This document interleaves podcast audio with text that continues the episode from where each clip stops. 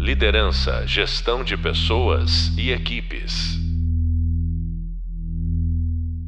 Olá, sou a professora Margarete Borini. Sejam todos muito bem-vindos ao podcast da disciplina Liderança no Mundo Complexo.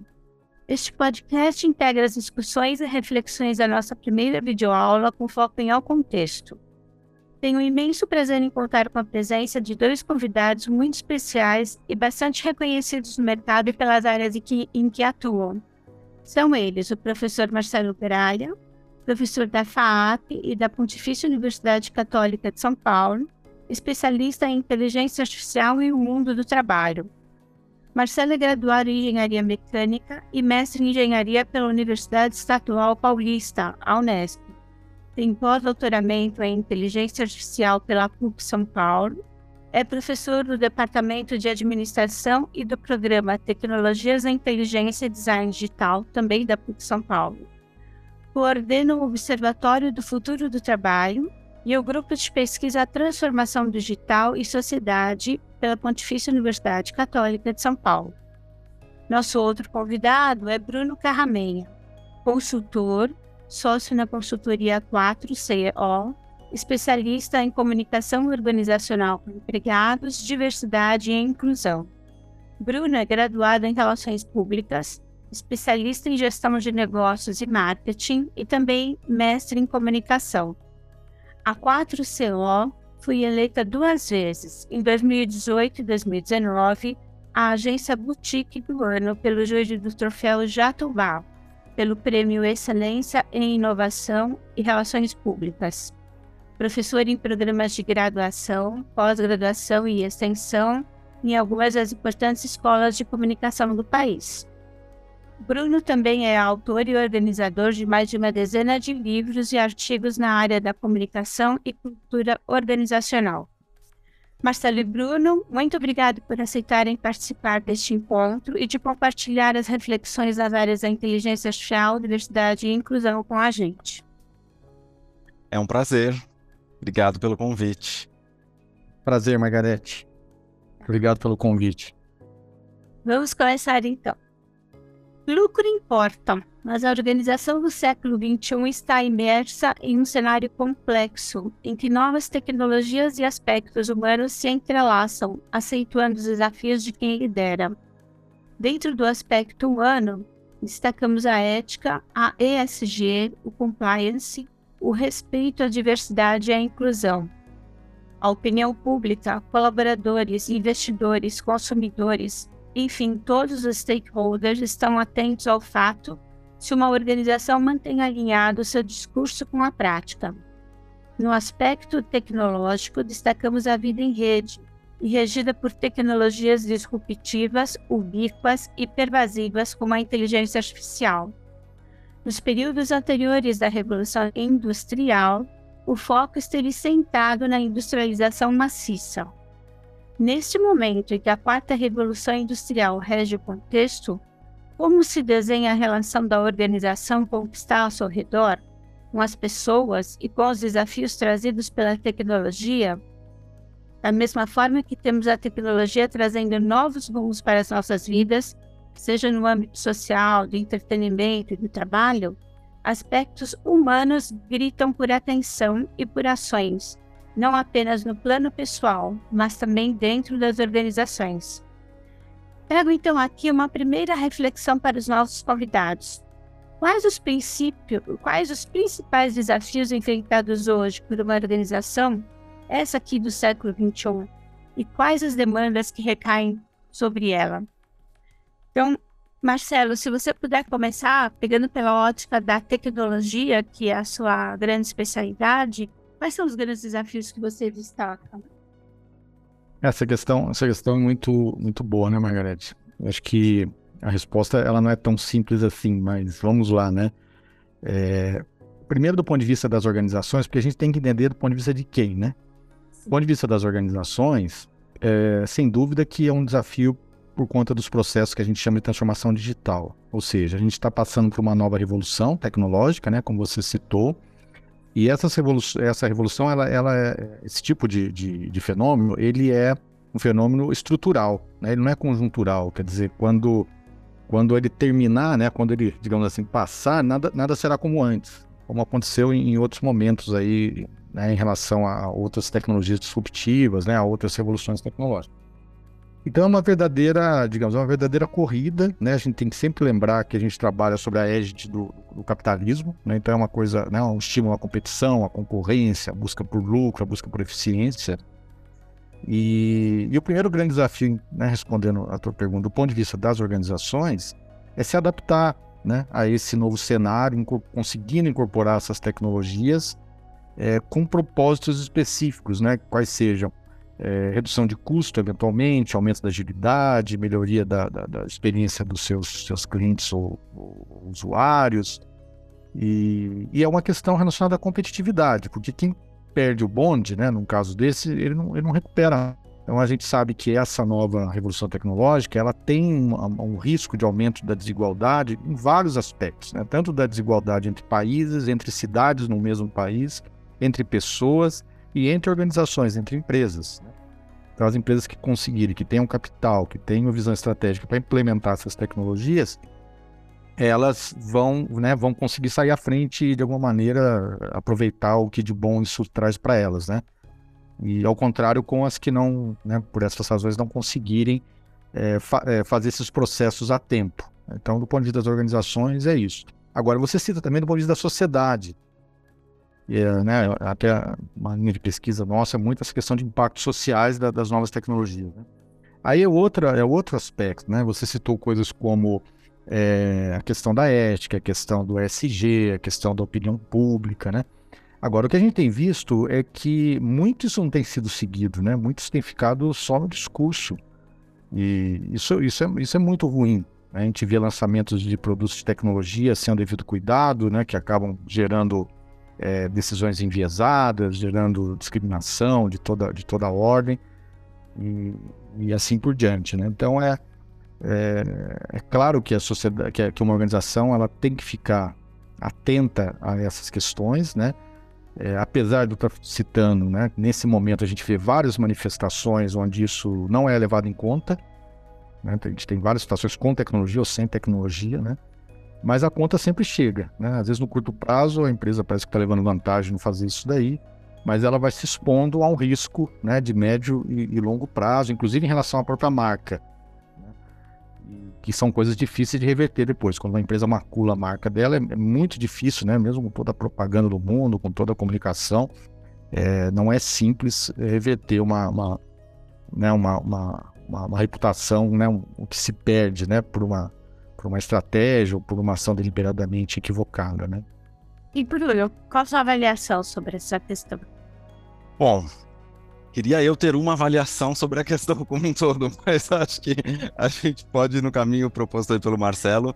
É, enfim, né, trazer alguns pontos de, de, reflexão que eu acho que são super interessantes. E aí eu traria, talvez como uma forma complementar ao que já foi colocado, é, é, eu convidaria uma, talvez uma terceira perspectiva, que é a, ter a perspectiva das pessoas que trabalham, né? Então, assim, é, mais do que amplamente a gente falando da, da, sociedade, mas qual que é e quem é e, e, quais são os desafios que se apresentam nessa organização do século XXI para a pessoa trabalhadora. Enfim, né? Para o indivíduo que precisa é, nesta nossa sociedade capitalista, se valer da, dessa relação de trabalho e do, é, do emprego da sua força de trabalho em troca do, do, do, do da remuneração. E a questão é que, com todas essas transformações que estão acontecendo nas organizações e, e apresentando essa série de, uh, de desafios, enfim, né, que a gente está tendo a oportunidade de discutir, o fato é que isso apresenta para as pessoas um desafio de capacitação, de transformação, de uh, aprimoramento, que cada vez mais vai se reforçando nesse modelo de transformação histórica que a gente fala da, das relações de trabalho, como algo que é desassociado entre o trabalhador e a, o empregador. Né? Ou seja, a gente não tem mais um. É, é inimaginável um contexto em que você é, se, se, pense como um, um, bom um empregado que entra na empresa para aprender o que você vai fazer. A organização ela está em busca de pessoas que já é, sabem e sabem o que. Se nem elas sabem o que elas precisam saber, então elas vão né, buscando a, a, o desenvolvimento de competências, vão buscando o desenvolvimento na né, eh, pessoas que consigam demonstrar de alguma forma que estão atentas, antenadas e tal, seja lá o que isso signifique, mas traz uma subjetividade na forma como uh, essas pessoas se apresentam, que no meu entendimento, né, e para a gente refletir sobre as, os desafios, e acho que a gente tem oportunidade de, de falar sobre isso, quanto mais transformações vão acontecendo e, enfim, né, esse, é, esse movimento em curso que a gente está, mais difícil vai ficando para as pessoas terem uma leitura de que coisa é essa que eu preciso apresentar para ser um bom indivíduo trabalhador. As empresas também não, não sabem comunicar adequadamente que coisa é essa.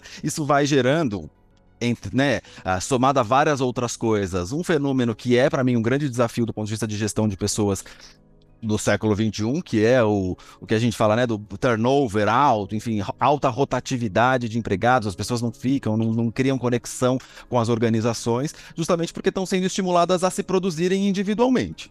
Então, vai lá, você tem que ser um empreendedor de si mesmo, né, enfim, discursos bem contemporâneos sobre a para os nossos para as pessoas.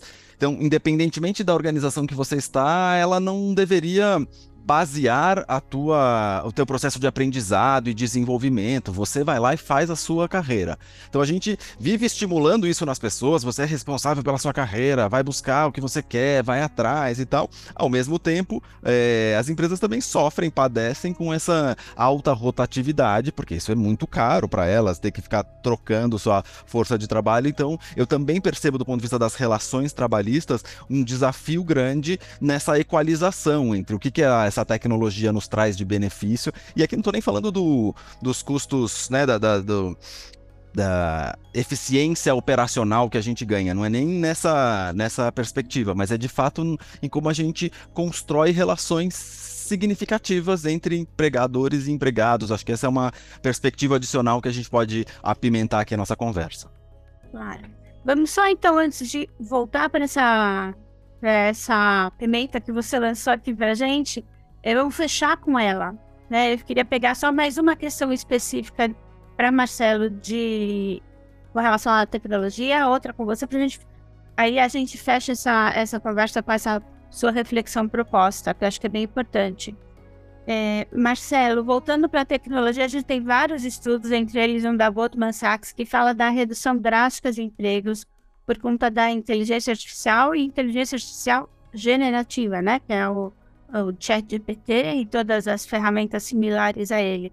Queria que você, não só baseado nesse estudo, mas de uma forma geral pela tua experiência, como é que você vê essa questão da inteligência artificial chegando e substituindo postos de trabalho? Quer dizer, em outros momentos da história a gente já teve isso por conta de tecnologias, mas qual a particularidade desse momento em que a gente vive? É, essa questão também é, é fundamental, porque é, existe uma, uma certa, não sei se é uma comodidade intelectual ou, ou coisa do gênero, em, em, se acreditar que as coisas vão se repetir da mesma forma, né? Como se o futuro sempre repetisse o passado, né?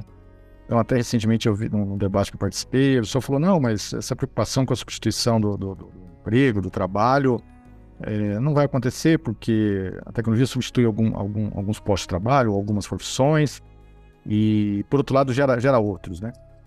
É, e aí a pessoa até citou o exemplo da internet. Né? Bom, aí tem duas considerações. Primeiro que realmente a, a, onda anterior, a onda tecnológica anterior, que é a onda da internet, ela gerou mais empregos do que ela eliminou. É, isso é fato. Agora, são, não dá para a gente comparar a internet com a inteligência artificial, né? que, a, que a tecnologia símbolo ela não está sozinha, né? tem blockchain, realidade virtual, realidade aumentada, uma série de tecnologias, é um, é um cluster, né? mas não dá, porque a internet é uma plataforma né, tecnológica. Então, como plataforma, plataforma por definição, qualquer tipo, digital ou analógica, ela costuma ser um, digamos, um, um repositório, né, uma base para surgimento de outras coisas. Né? A gente vê né, infraestrutura em diversas outras aplicações, né, desde infraestrutura de saneamento básico, de, de rodovias, enfim, de portos. Enfim. A, a questão da, da, da, infraestrutura, ela, ela pela, pela, pela, pela característica, ela é, uma, ela, ela, ela é um nascedouro. Né? Então, É, agora, a inteligência artificial não é uma plataforma, ela, ela, é uma tecnologia né, com características e com muito, muitas características substitutivas do ponto de trabalho. Então, esse, esse, esse é um aspecto. O outro é que não dá para fazer uma conta, não é uma conta de subtração, sempre digo isso aí, não é uma conta de menos, né? Ah, quantos empregos são gerados, quantos são perdidos, qual o saldo. Não, não, não, é, porque hoje mesmo a gente está vivendo um pseudo paradoxo, mas na verdade é um falso paradoxo, onde a gente tem é, milhares de vagas abertas, especialmente no setor de tecnologia, que não são preenchidas, porque as pessoas não têm as competências, né? existem competências mais sofisticadas, e tem milhões de trabalhadores e trabalhadoras desempregados, né? ou em condições é, muito precárias de trabalho que não conseguem. Então, veja, a conta não é uma subtração. Né? A gente tem, ao mesmo tempo, vagas e, e falta de, de, de perspectiva para muita gente. Né? Então, a, a coisa, é, é, é, nesse aspecto, é mais complexo. Agora, a substituição, né, eu acredito que a gente tem que trabalhar, eu sempre falo isso, com pensamento de risco. Né? Tem um cenário positivo e tem um cenário negativo. Né? Quando a gente trabalha em organizações, a gente aprende a construir cenários Sim. e o pensamento de risco faz a gente é, é, definir estratégias, ações né, para mitigar ou para evitar os riscos que se apresentam no cenário mais desfavorável. No nosso caso, nesse contexto que você está falando, a gente tem que trabalhar com um cenário negativo, né, da perspectiva de substituição do trabalho, como já vem acontecendo. Né? A gente está num momento que a gente não tem distanciamento histórico, então as coisas estão acontecendo e acontece no meio de muita poeira, né? Então tem muita variável ao mesmo tempo. Se você pensar no Brasil ainda, que é uma economia que não é madura, aí tem N variáveis políticas, econômicas, uma série de variáveis que fica tudo muito muito difícil de enxergar, né, claramente. E a maior parte das publicações, dos estudos, eles estão fazendo previsões, né? Então aí eles são questionados pelas previsões. Então esse é um, é um dilema que eu acho terrível. Eu acho que ele devia trabalhar com a, com a que a perspectiva do que vai dar certo, ótimo, né? Como é que a gente aproveita? Mas a perspectiva do que pode dar errado, né? Como a gente se prepara? Então, em relação a isso, é, esse é um, esse é um, é, é, é um comentário, né? Agora, o que a gente já tem de concreto é um processo de precarização do trabalho, independentemente do processo de substituição. Isso a gente está vendo, porque, como eu disse, essas tecnologias elas permitem é, o arranjo em determinados modelos tecnológicos, por exemplo, os modelos de plataforma né? É, também chamados do, do né, de uberização, né? Mas e não é só o Uber, não, né, não é só o iFood, enfim, qualquer modelo de plataforma, ele para em pé. Exato, ele para em pé com baixos custos. Essa é a questão chave. E, e que custos são esses, né? É sempre bom lembrar que na estrutura de custos de uma empresa, a folha de pagamento é sempre relevante, na maior parte dos casos, na esmagadora maioria dos casos, né? Grande parte. Indústria, é mais de um terço normalmente. Você tem um terço de estoque, um, terço de, de, mão de obra e um terço de, de todos os outros, os outros gastos. Empresa de serviço é muito mais, porque daí ela não tem normalmente estoques significativos, é muito mais o peso da folha de pagamento. Então, onde que, quando uma empresa investe em tecnologia, ela quer o retorno do investimento, né? Ela faz um cálculo de análise de viabilidade técnica, financeira, né? E vê o tempo de retorno daquilo. E isso aí tem que ser pago de alguma forma. Ou é pago com o aumento da, da, da receita, ou aumento da margem, ou é pago com, com redução de custo, e esse custo é, é frequentemente associado à redução de, de, de, pessoas, né? de funcionários, de funcionários que estão que estão trabalhando. Desse contexto todo conturbado, talvez uma saída, não sei se você concorda, eu queria te perguntar, concordo que seria assim, investir em tecnologia, mas tentar já manter o treinamento, já manter a atualização dos próprios colaboradores, as pessoas também buscarem um repertório que consiga é, contextualizá-las diante dessa, desse, desse cenário, né, com tecnologias novas, consequências é, é, inéditas no trabalho. O que, que você acha disso? É, é um pouco o que o Bruno falou, né? Quiser eu ter uma resposta só ou ter uma solução única, né? Então a questão de requalificação, requalificação é, é, faz parte de um, né, de um, digamos, de um conjunto de soluções, por assim dizer, mas não é suficiente, né? Não é suficiente, é, porque não adianta requalificar, você não vai ter vaga para todo mundo, né? É, é, necessário, como eu disse, é necessário, né? Assim como é necessário rever os processos de formação educacional da escola básica e mesmo das universidades para, como muitas já estão fazendo, para preparar melhor os jovens é, e as jovens para esse, esse novo mundo do trabalho. Mas é, tem outras questões envolvidas, né? Tem as questões, até que você colocou no início, da, né, na sua primeira pergunta, de ordem de responsabilidade social, né? De, de, como que as empresas vão se posicionar em relação a isso, é, pensando na perspectiva da sociedade. E principalmente tem muitas questões relacionadas a políticas públicas, estratégias públicas, a programas, projetos, como outros países estão fazendo. Pega o caso da Alemanha, que eu sempre gosto de citar, eles têm um, um projeto nacional estratégico, mas ele não está focado somente no ganho econômico, somente no ganho de produtividade né, para a economia e para as empresas. Ele, ele, ele aborda também as questões sociais, os impactos sobre os trabalhadores e as trabalhadoras, o impacto sobre o sistema de segurança social, né? É, as questões relativas, isso que a gente estava agora há pouco, né, a, a, esses, a, esses, outros impactos negativos, como discriminação, como exclusão de, de, de grandes grupos, de grandes parcelas da, da população. Então, isso é essencial. Né? E aí, políticas públicas que, que envolvam, é, digamos, projetos de geração de renda e de trabalho é, em, outros, em outros pontos que ainda são intensivos de mão de obra. Né? Intensivos em mão de obra, como agricultura familiar, só para citar um exemplo, mesmo turismo, é, recuperação ambiental, tem uma série de atividades que, que hoje são, né, recebem pouquíssimo investimento público, né, não tem orçamento, e são absolutamente necessários, né? Só, como eu citei, por isso uma questão ambiental, né? Que é outra crise que a gente enfrenta aí na, na contemporaneidade, né?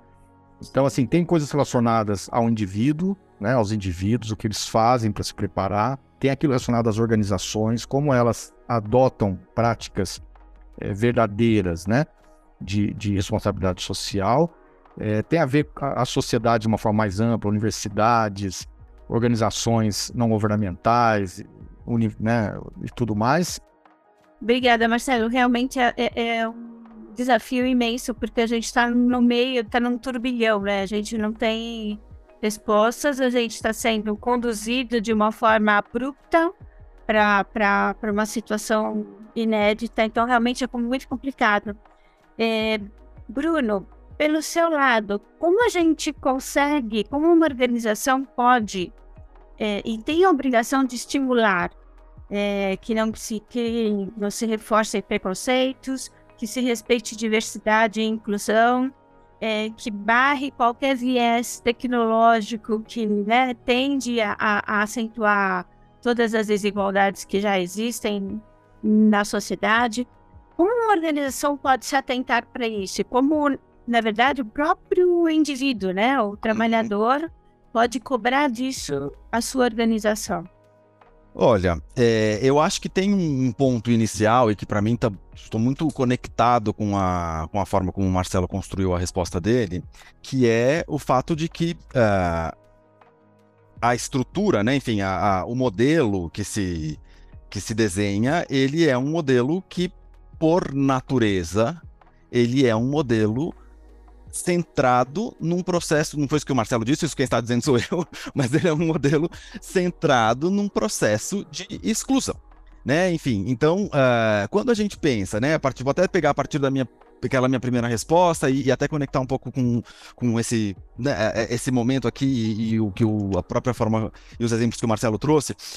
Quando a gente pensa que as pessoas têm que estar preparadas para conseguir é, serem competitivas no mercado de trabalho, é, a gente pode refletir, não é difícil fazer essa reflexão, de quem é que tem condições para se autoproduzir.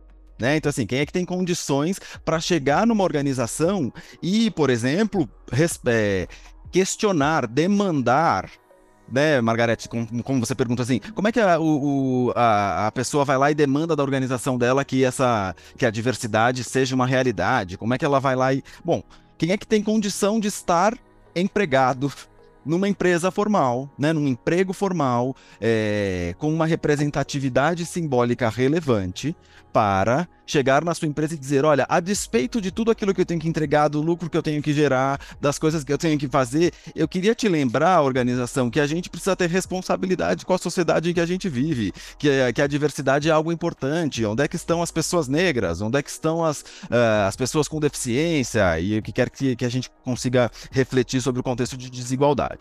Então, é, isso fica tudo fica muito mais difícil quanto menos pessoas nos lugares dos empregos formais a gente tem. Então, são as pessoas que estão lá são aquelas que estão mais bem preparadas e bem preparadas por si mesmas, ou seja, que tiveram condição de estudar em boas escolas, que tiveram condição de fazer inglês, intercâmbio e não sei o quê, para chegar ao, ao ponto de ocupar uma posição em que possam, inclusive, questionar isso dentro das suas próprias organizações. Então, isso por si só já cria uma, uma relação de desigualdade é, simbólica e a gente não precisa, poderia nem olhar para cor, gênero, é, sexualidade dessas pessoas, mas não é nem um pouco difícil intuir quais são, porque justamente porque vem carregada dessa, dessas necessidades todas prévias. E aí, é, o que vai acontecendo, na verdade, é que a, as organizações nesse, nesse modelo da plataformização, a gig economy e, uh, enfim, uberização, as, essas organizações vão construindo um modelo discursivo em que primeiro elas dizem, não, mas a minha força de, né, a minha é, o meu o valor que eu entrego, ele não é um valor baseado numa força de trabalho minha. Ele é um valor baseado numa força de trabalho do é, empreendedorismo. Então, né, que é quando vai lá o iFood vai dizer, eu não emprego sequer um motoqueiro. O Uber, né, dizem com todas essas palavras, eu não emprego um motorista sequer, eu não sou uma empresa de motoristas. Eu não sou uma empresa de, de né, o iFood, enfim, né, eu sou uma plataforma e tal. Muito bem, e uma plataforma, como disse o Marcelo, que, como qualquer empresa na nossa sociedade, vai buscar, vai, né, o retorno do investimento, vai buscar o seu lucro e tal a que custas, né? Então, assim, eu vou querer aumentar esse meu lucro às custas da precarização do trabalho. Então, né, às custas da é, exploração isso desde que, desde que o, o, capital é capital, né? Enfim, desde que essa relação está tá estabelecida, às custas, obviamente, da exploração do trabalho, mas, é, não sei se é um mas, mas é um E. E, a, e essa exploração do trabalho, ela é cada vez, é, talvez a gente tenha hoje mais é, oportunidade de problematizar e de é, refletir sobre isso, ela é cada vez mais desigual. Então, essa busca por diversidade que a gente tem no contexto das empresas e tal, de alguma forma é um despertar social importante para o fato de, né, quem são as pessoas que estão dirigindo bicicletinhas do Itaú, uh, né, aqui em São Paulo, né, ou dirigindo bicicletas quaisquer para entregar cheeseburger na casa das pessoas, né? Então, quem são as pessoas que estão comprando cheeseburger, quem são aquelas pessoas que estão é, entregando esse cheeseburger? E aí, uh, enquanto a gente não entender isso como uma questão e aí, novamente, é, em linha com a, a, a, a reflexão que o Marcelo traz, uma questão de políticas públicas, ou a gente pensa como, como organi né, que essa organização desigual ela não se refaz única e exclusivamente a partir de uma iniciativa de benevolência das empresas. Então, eu sou super favorável, aliás, trabalho com isso, a esse movimento de diversidade e inclusão que as empresas têm feito. Eu acho bastante valioso que se é, desperte para as desigualdades e para as oportunidades de, de melhor desenvolvimento de grupos que historicamente foram né, estiveram subrepresentados. Entretanto, não sairá a solução de um lugar em que a prioridade é o retorno sobre o investimento, é a geração e ampliação dos lucros, porque esta sempre será a pauta inicial, a despeito das empresas B e do capitalismo consciente, que eu acho que são movimentos valiosos para os nossos, nossos tempos e que refletem né, um, a, a quais custos e tal, mas a lógica do nosso sistema é essa. As empresas buscam exploração, né? enfim, elas buscam retornar, é, ampliar o retorno do seu dinheiro. E aí, se isso tiver é, se, se der para fazer isso de um jeito um pouquinho melhor, Algumas delas dizem, bora lá fazer, mas a questão é que isso, isso é sempre secundário. Então eu acho que a gente, para conseguir avançar nessa discussão, primeiro, esse despertar interno das organizações, vem do indivíduo, vem das lideranças, principalmente, né, para que, que haja ação, é importante, é valioso e precisa caminhar junto com discussões na esfera pública. Essa, esse é meu entendimento.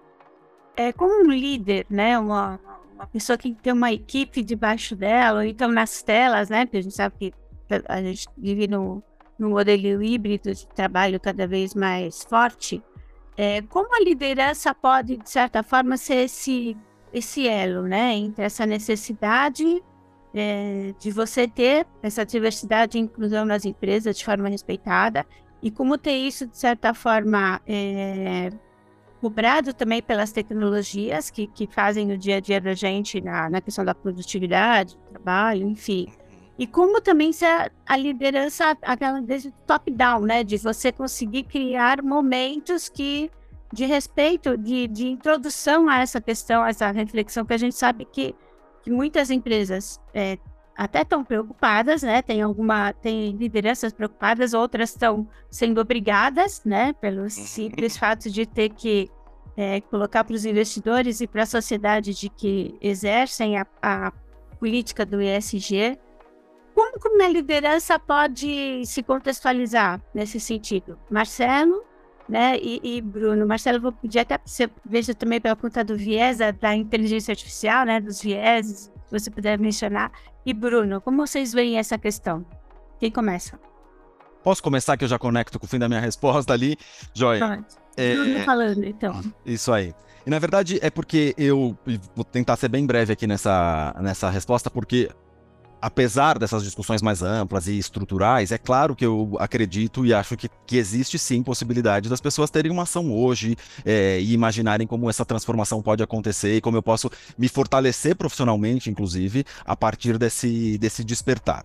Da mesma forma como comecei dizendo que é, no mundo do trabalho hoje é importante que você se produza, né? Então, que você é, busque entendimento, você está fazendo uma pós-graduação, você está indo atrás para ser um profissional que, que consegue entregar mais para as organizações, esses processos de letramento que a gente fala, eles são fundamentais. Tem organizações que têm oferecido isso para suas equipes e quando não há, ou para além disso, é muito valioso que se busque isso num contexto mais amplo. E, aliás, esse é um tipo de informação que tem disponível muitas vezes de graça ou a custos baixos para que as pessoas consigam ter é, uma formação de qualidade sobre um tema que historicamente não foi muito trabalhado, debatido e que hoje está na pauta social, está na, é, batendo na porta das empresas de uma forma muito mais é, importante que tem impactado em custo das ações, reputação, que tem impactado mesmo na, na, no, na atenção que os acionistas têm colocado sobre as organizações.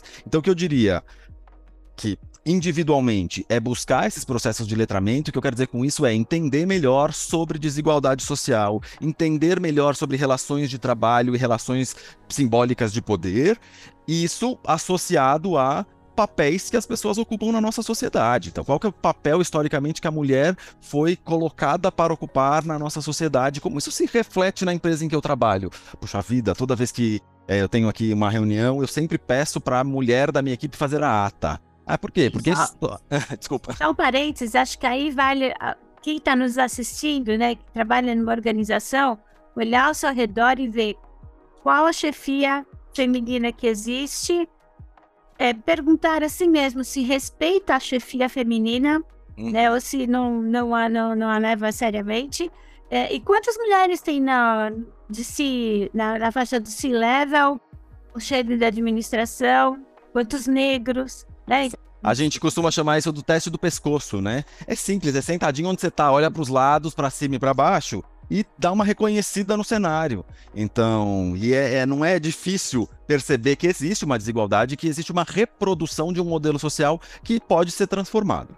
Então, para concluir, eu diria, né, lideranças, pessoas que têm um interesse de avançar e de se beneficiar com este conhecimento, assim como das novas tecnologias e tal, é buscar esse letramento, é se desenvolver, porque inclusive há é, até de forma associada né, a, o entendimento de como a própria tecnologia tem perpetuado, uh, né, ou tem contribuído para perpetuar essas desigualdades. E se a gente pode pensar em um mundo melhor, por que não, né? Obrigada, Bruno. Marcelo. Essa, essa fala do Bruno foi, foi valiosa, né? É, vou tentar continuar através, através dela aí, né? É, realmente, o papel da liderança, porque são as pessoas que, por alguma condição, alguma oportunidade, enfim, assumiram os papéis que, que é onde se consegue fazer alguma transformação. Né? Então, a responsabilidade sobre esse pessoal é muito grande. É, em vários aspectos, né? O Bruno citou essa questão do letramento, quer dizer, que tem a ver até com esse entendimento do que está acontecendo, né? Porque isso é, um, é, uma função importante, porque se não comunicar, a comunicação tá, é muito dispersa, é muito, às vezes, superficial, muito vaga. Então tem que ser uma coisa concreta. Gente, vamos refletir, veja o que está acontecendo, veja o que está envolvido, veja o que, que a tecnologia está mudando. Né? Então esse, esse acho que é um aspecto. Gente, nós havíamos falado também da questão de capacitação e requalificação. É outra responsabilidade das lideranças fazer esses diagnósticos, encaminhar a estruturação de, de processos de, de, requalificação das equipes, né? É uma, uma outra questão. tem mais uma, mais, uma, mais uma responsabilidade, tem a ver com as mudanças no ambiente de trabalho. Porque a gente falou de substituição, falou de precarização, mas acho que o Bruno até comentou isso numa fala anterior. Mudam as relações dentro das empresas, né? Com, com a tecnologia assumindo alguns, algumas funções, alguns processos, automatizando, há uma, um risco, inclusive, do, do, do, trabalho ficar sendo empobrecido, ou seja, as pessoas começam a ser alocadas em atividades onde a máquina não dá conta. Então sobra um negócio pequenininho, né? Uma coisa é, ruim, né? E tem também, né? E, e não menos importante, talvez até hum, é, mais importante do que outras questões, é, todo o contexto que as pessoas que, que, que, estão trabalhando em organizações, quer dizer, que não caíram nas outras condições que a gente comentou agora, estão passando com excesso de trabalho, com ritmo de cobrança excessivo, né, gerando doença, burnout, e, e a gente está vendo empresas virarem fábricas de, de, de doenças né, ocupacionais nas pessoas. Então, a liderança é, que tem a, a possibilidade, e, e, eu digo também a responsabilidade, de olhar todas essas questões, incluir isso aí nos seus, né, no seu radar e nos seus planos para trabalhar com isso. É, eu também concordo com o Bruno que é um certo alento ver alguns movimentos acontecendo nas empresas, mesmo que a gente não possa é, é, acreditar que, que, que, que, a solução definitiva saia por esse caminho, mas é, também é importante, né? Porque é sempre um conjunto de, de soluções e nunca uma solução única para resolver problemas complexos. Aí a gente tem também né, a sociedade reagindo a isso que está acontecendo, a esse movimento, por exemplo, estabelecendo os princípios éticos de uso da tecnologia, uso da inteligência artificial, né? A gente ainda está, é, como a tecnologia, é, essa é uma outra característica desse momento, ela é muito rápida, né? Então, assim, as instituições, mesmo as pessoas, a gente não consegue acompanhar esse ritmo, né? Porque a gente, por exemplo, roda em, nosso organismo roda em 24 horas. Né? Ah, o mundo está mais rápido, né? Que mundo que está mais rápido? Tá? Um mundo que é uma construção social é, fantasiosa, porque o meu biológico continua funcionando desde a época que eu estava na, na, caverna, né? E, então, assim, e tem um preço, né? Eu tenho que adequar esse meu biológico que tem um ritmo a uma velocidade que é mensagem chegando domingo, às quatro da manhã, cobranças por resultados é, muito curtos, né, de, de, com visão de curto prazo muito, muito já é, aprofundada, isso gera efeitos na saúde, né, isso não é bom para ninguém, né, nem obviamente para as pessoas, nem para as empresas no médio e longo prazo, é, e para a sociedade, né, tá uma, uma, uma, uma, como eu disse, uma fábrica de doença. E, e os princípios éticos, como eu dizia, eles estão começando a nortear as, as primeiras legislações, né, as primeiras leis. Então, no caso do Brasil, no Congresso, tem um projeto de lei, que é o projeto de lei 2120, que trata sobre governança de inteligência artificial. Aí é legal, porque ele, apesar de ser um é, principiológico, né, ele não está definindo coisas muito específicas, é, ele, ele coloca algumas questões como de diversidade, de, de, de, democratização de acesso. Então começa a haver uma, uma, uma, uma, reação que é lenta, etc, etc, mas é melhor do que não ter, né? É sempre um começo e uma, e uma, e uma esperança, né? E por último, eu quero é, fazer um link aí que o, sobre a questão né, da diversidade, que o Bruno destacou bem. É, não é uma questão somente de responsabilidade social, né? Só isso, isso por si só já bastaria, né? Porque é o princípio de justiça, né? É, mas é também por uma questão é, é, técnica de processo, né? A gente fala em design ético, né? De, de processos de, de inteligência artificial, por exemplo, que é o quê? Você desenhar um processo, seja a empresa de tecnologia produtora daquela tecnologia, para que ela evite que um, que, um, que, um, que um produto que ela crie gere, por exemplo, discriminação racial, como a gente tem vários casos acontecendo. Gere discriminação de gênero, por exemplo, com sistemas de análise de crédito que discriminam mulheres. Né? A gente tem vários exemplos, manifestações é, é, terríveis desses efeitos é, negativos. Como também da empresa que adquire isso, né? É, que aí é a enormidade das empresas, né, para usar nos seus próprios processos. Elas têm que fazer, usar os princípios de design ético para que avaliar os impactos negativos e cuidar disso. E por que, que eu estou falando isso? Porque a diversidade é um, é um requisito para isso, né? É, porque mesmo sem ser num ambiente de tecnologia, de inteligência artificial, quando você tem um grupo muito restrito, ele tem uma visão de mundo limitada, né? É, a empatia, ela, ela, ela vai até a segunda página, não dá para você se colocar na pele de outro, numa vivência do outro, que você não viveu, né? Então, a única solução, mas não tem outra, né? É que dentro desses conceitos de design ético, você tem que ter políticas de é, de diversidade, né? políticas inclusivas nas próprias equipes que avaliam o desenvolvimento também. Né? Porque aí você consegue imprimir um caráter é, mais amplo, mais representativo da sociedade e que gere menos problemas. Então, é, essa é a questão da diversidade. Quer dizer, não é que a inteligência artificial favorece a diversidade, é que a inteligência artificial, para ela ter sucesso como um produto na sociedade, ela precisa que, que as empresas é, é, entendam que a diversidade ela não é opcional, ela é necessária, porque senão você nunca, por mais que você tenha sistemas sofisticados, software de controle, você nunca né, consegue dar conta dessa, desse desafio, né? Porque as máquinas, elas não têm consciência, elas não têm moral, elas não têm ética, elas não têm nada disso. Elas são sisteminhas probabilísticos, e tão somente isso, né? Só que elas estão sendo aplicadas em questões humanas. Então não dá para a gente trabalhar com essas coisas separadas. A gente tem que colocar a tecnologia num processo, mas num processo que também seja, entre aspas, humanizado, né? E seja e contemple a questão da diversidade, né? Porque senão é só, é só efeito negativo, e daí falando na parte sensível, você tem impactos depois né, na reputação, processos, né? A empresa pode enfrentar diversos problemas por se negligenciar isso. Então tá certo. Gente, muito obrigada. É um papo que a gente levaria mais uma hora, mas resumindo, eu acho que assim, é, a questão do letramento levantado pelo Bruno, a questão da diversidade da ética levantada pelo Marcelo também, Acho que é fundamental para qualquer liderança ter no radar, na organização como um todo, e, e, e, a liderança é importante porque ela é um elo entre a sociedade, entre a equipe e entre o top da organização. Acho que é importante qualquer profissional nessa posição ter isso no radar. É, muito obrigada pela participação de vocês. Certamente os temas foram enriquecedores para os alunos. Vamos ter um podcast de letramento. Bruno está marcado já. E você Caro ouvinte, acabou de ouvir o podcast A Organização do Século XXI, que integra a disciplina Liderança no Mundo Complexo, ministrada por mim, professora Margarete Borini. É, esse podcast traz uma correspondência com a videoaula 1. O próximo, referente à primeira videoaula, abordará o tema repertório como vantagem competitiva. Te espero lá e muito obrigada. Obrigada, Marcelo. Obrigada, Bruno, pela participação. Prazer. Obrigado, Bruno. Obrigado, Margarete. Foi um prazer. Liderança, gestão de pessoas e equipes.